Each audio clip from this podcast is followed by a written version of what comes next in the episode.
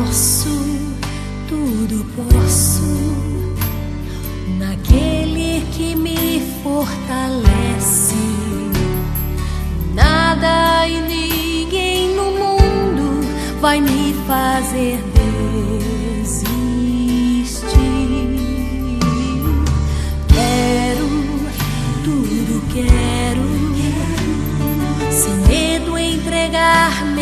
projetos. Em nome do Pai, do Filho e do Espírito Santo. Amém. Bom dia. Hoje é terça-feira, dia 27 de fevereiro.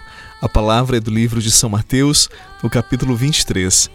Naquele tempo, Jesus falou às multidões e aos discípulos e lhes disse: Os mestres da lei e os fariseus têm autoridade para interpretar a lei de Moisés. Por isso deveis fazer e observar tudo o que lhes dizem, mas não imiteis suas ações pois eles falam e não praticam, amarram pesados fardos e os colocam nos ombros dos outros, mas eles mesmos não estão dispostos a movê-los nem sequer com um dedo. Palavra da salvação. Glória a vós, Senhor. Deixar-me guiar nos caminhos que Deus desejou.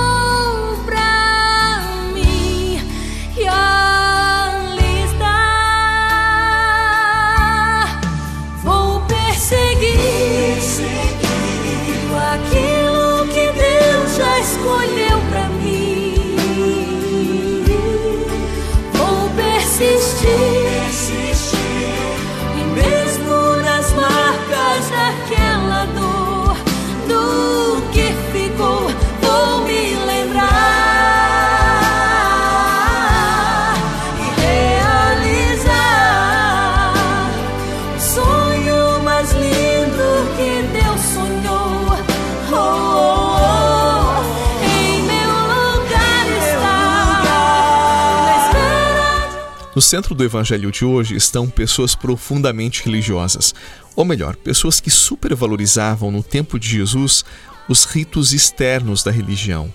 E por diversas vezes Jesus refletiu sobre essas práticas, inclusive com palavras muito duras, como é o caso do evangelho de hoje. As práticas exteriores da religião, elas são importantes. Elas quando bem vividas, elas nos aproximam de Deus. Em nenhum momento Jesus disse que não são importantes.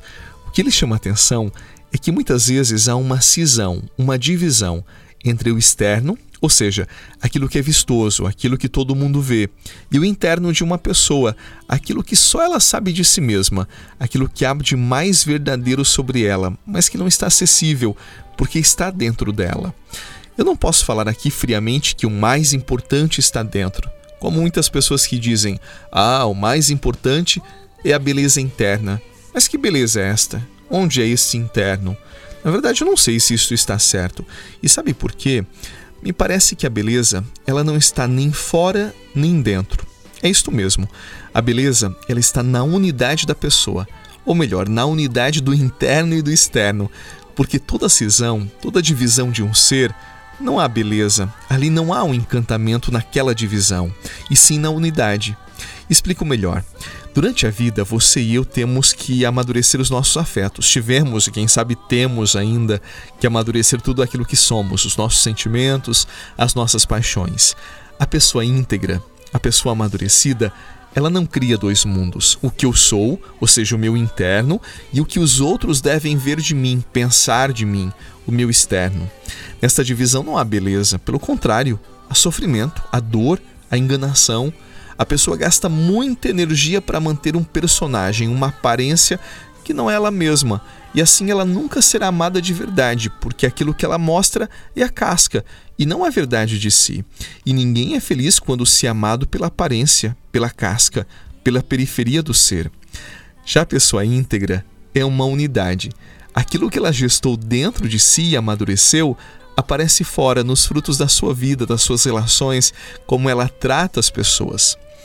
Você já percebeu que algumas pessoas que não possuem os padrões de beleza do mundo muitas vezes exalam uma graciosidade, uma harmonia, um encanto que não é físico, mas que diz respeito àquilo que se tornaram, aquilo que são, aquilo que entregam para o outro com toda a verdade que vem lá de dentro do ser?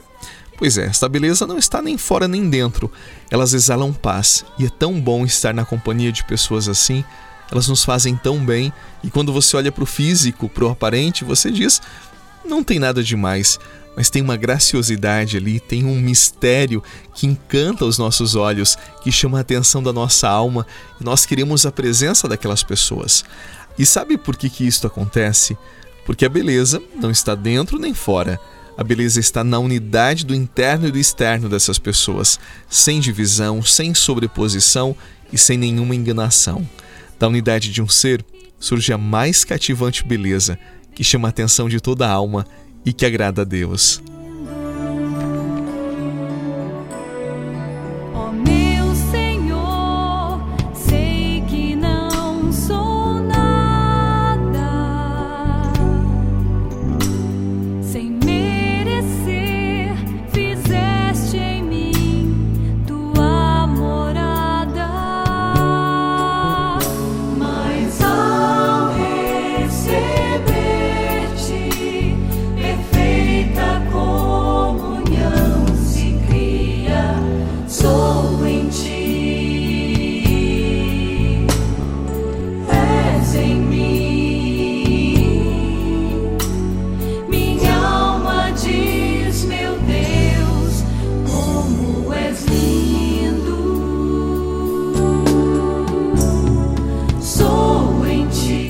Reze comigo. Senhor Deus, como és bondoso e paciente comigo. Tantas vezes me iludi com as aparências. Acreditei de que nelas estava a beleza de uma vida. Hoje eu sei que tu conheces o meu coração e sondas meus pensamentos. Dá-me a graça de ser íntegro, porque nisto está a santidade que me chamas todos os dias. Hoje, mais uma vez, busco abrigo em tua presença. Em ti encontro forças para cada dia ser uma pessoa melhor. A ti consagro o meu trabalho, as pessoas que eu encontrar e os desafios que aparecem em meu caminho. Derrama sobre mim a tua bênção, Senhor. Em nome do Pai, do Filho e do Espírito Santo. Amém. Décimo terceiro propósito de 40. Fale menos e ouça mais. Quando nós falamos menos, nós conhecemos melhor as pessoas e as acolhemos melhor. Ademais, quando nós falamos menos, a nossa fala é melhor acolhida e mais valorizada. Por hoje, aprenderemos a silenciar mais e acolher melhor as pessoas na atenção que daremos àquilo que falarem para nós. Excelente dia e paz.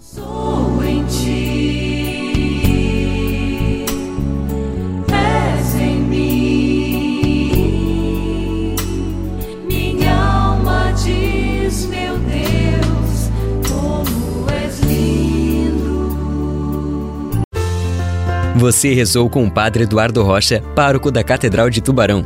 Você pode acompanhar todos os dias pelo Spotify, Deezer, Castbox, Google Podcasts e YouTube. Basta procurar Oração da Manhã com o Padre Eduardo Rocha. E se preferir para receber pelo WhatsApp e Telegram, envie a palavra oração para 48 996 44 1433.